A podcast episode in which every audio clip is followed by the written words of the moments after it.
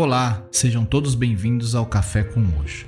Puxe a cadeira, sente-se, relaxe, respire e deixe as preocupações lá fora. Vou lhe servir uma xícara de autoconhecimento e reflexão a partir do tarô Zen do Osho, entre outros textos. Sou Alexandre Abreu e sou muito grato pela sua visita e sempre estarei aqui para te receber. Te convido a me acompanhar também lá no Instagram, no Café com Osho.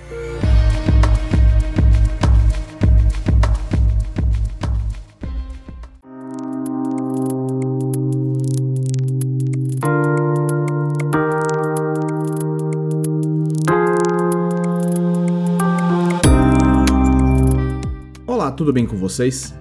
Talvez eu não tenha contado como surgiu esse podcast. Vou aproveitar esse episódio para contar rapidamente como foi que tudo começou. A princípio, já fazia pelo menos uns dois anos que o baralho estava nas minhas mãos e pontualmente procurava-o para estudar suas cartas. O tarô me chamou a atenção pelas imagens lindas e também as mensagens que vêm junto com a simbologia de cada carta. Não é um tarô tradicional na sua estrutura, composição e interpretação. Mas antes mesmo de ser um tarô com vista a prever o futuro, como os demais oráculos, ele mexe com autoconhecimento, e isso me chamou muito a atenção. Lá no episódio 9, eu apresento mais detalhes. Em um belo dia pela manhã, estava um tanto quanto angustiado com os afazeres do trabalho que tinha para realizar. Alguns prazos para cumprir, enfim, aquela preocupação familiar de sempre. Então, resolvi tirar uma carta na esperança de uma mensagem que me trouxesse um ou alguns insights para o meu dia. A leitura da carta me trouxe algumas reflexões e motivos para ações, ou, como podemos chamar, de motivação. Achei que precisava compartilhar esse momento e foi nisso que surgiu a primeira gravação. De forma simples, abri o gravador do celular e comecei a ler a mensagem que tinha tirado na carta. Ler em voz alta traz um outro olhar. Poder me ouvir complementa o meu olhar para tantas outras situações. Peguei o áudio e enviei para algumas pessoas mais próximas. Para minha surpresa, foi bem aceito e percebi que gostaram do que receberam. Percebi que eles se identificaram com a mensagem assim como eu tinha percebido. Daí, para criar o podcast, não demorou muito. Não gostava da ideia de ficar enviando o áudio gravado e enchendo o celular das pessoas. Com a experiência de outro podcast que já tinha feito, não hesitei que esse seria o meio de distribuição. Cada episódio vai além de simplesmente ler a mensagem para vocês.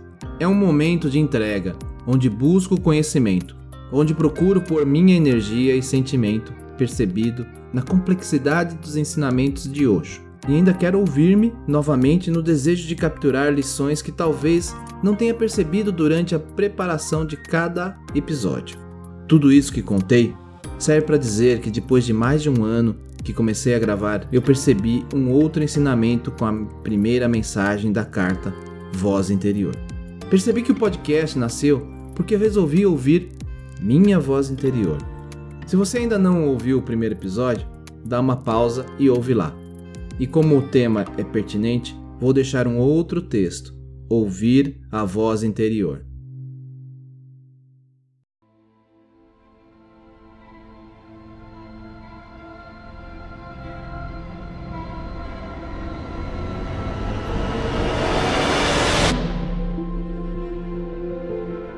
Não preste atenção ao que os outros dizem ao que eles lhe dizem para ser. Escute sempre a sua voz interior, aquilo que gostaria de ser. De outro modo, desperdiçará toda a sua vida. A sua mãe quer que seja engenheiro, o seu pai quer que seja médico e você quer ser poeta. O que fazer? É evidente que a mãe tem razão, porque ser engenheiro é mais interessante do ponto de vista econômico e financeiro. O pai também tem razão. Ser médico é uma boa mercadoria, tem um valor de mercado. Um poeta? Enlouquecestes? És doido? Os poetas são uma raça maldita, ninguém os quer. Não há necessidade nenhuma deles. O mundo pode existir sem poesia. Não haverá qualquer problema lá, por não haver poesia. O mundo não pode existir sem engenheiros. O mundo precisa de engenheiros. Quando se é necessário, tem-se um valor. Quando não se é necessário, não se tem qualquer valor. Mas se você quiser ser poeta, seja poeta. Poderá ser um pedinte, ótimo. Poderá não vir a ser muito rico, mas não se preocupe, porque de outro modo poderá vir a ser um grande engenheiro e poderá ganhar muito dinheiro, mas nunca se sentirá realizado. Será sempre um insatisfeito, o seu ser interior ansiará por ser poeta. Ouvi contar que perguntaram a um grande cientista, um cirurgião que obteve um prêmio Nobel. Quando o prêmio Nobel lhe foi atribuído, o senhor não parecia muito feliz. Por quê? O cirurgião respondeu: Sempre quis ser dançarino. Para começar, nunca quis ser cirurgião. E agora, não só me tornei cirurgião, como também me tornei um cirurgião de grande sucesso. E isso é um fardo. Só queria ser dançarino e continuo a ser um mau dançarino. É esse o meu desgosto, a minha angústia. Sempre que vejo alguém dançar, sinto-me muito infeliz, num verdadeiro inferno. Que vou eu fazer com esse prêmio Nobel? Para mim, ele não pode transformar-se numa dança, não pode dar-me uma dança. Lembre-se, seja fiel à sua voz interior. Ela poderá conduzi-lo ao perigo, pois então vá ao perigo. Porém, olhe sempre a coisa mais importante é o seu ser. Não permita que os outros os manipulem ou controlem. E eles são muitos. Toda a gente está pronta para o reprimir. Toda a gente está pronta para o mudar. Toda a gente está pronto para lhe dar uma direção que você não pediu. Toda a gente lhe dá um guia para a sua vida. O guia existe dentro de você, dentro de si. Você transporta a sua marca de água. Ser autêntico significa ser fiel a si próprio.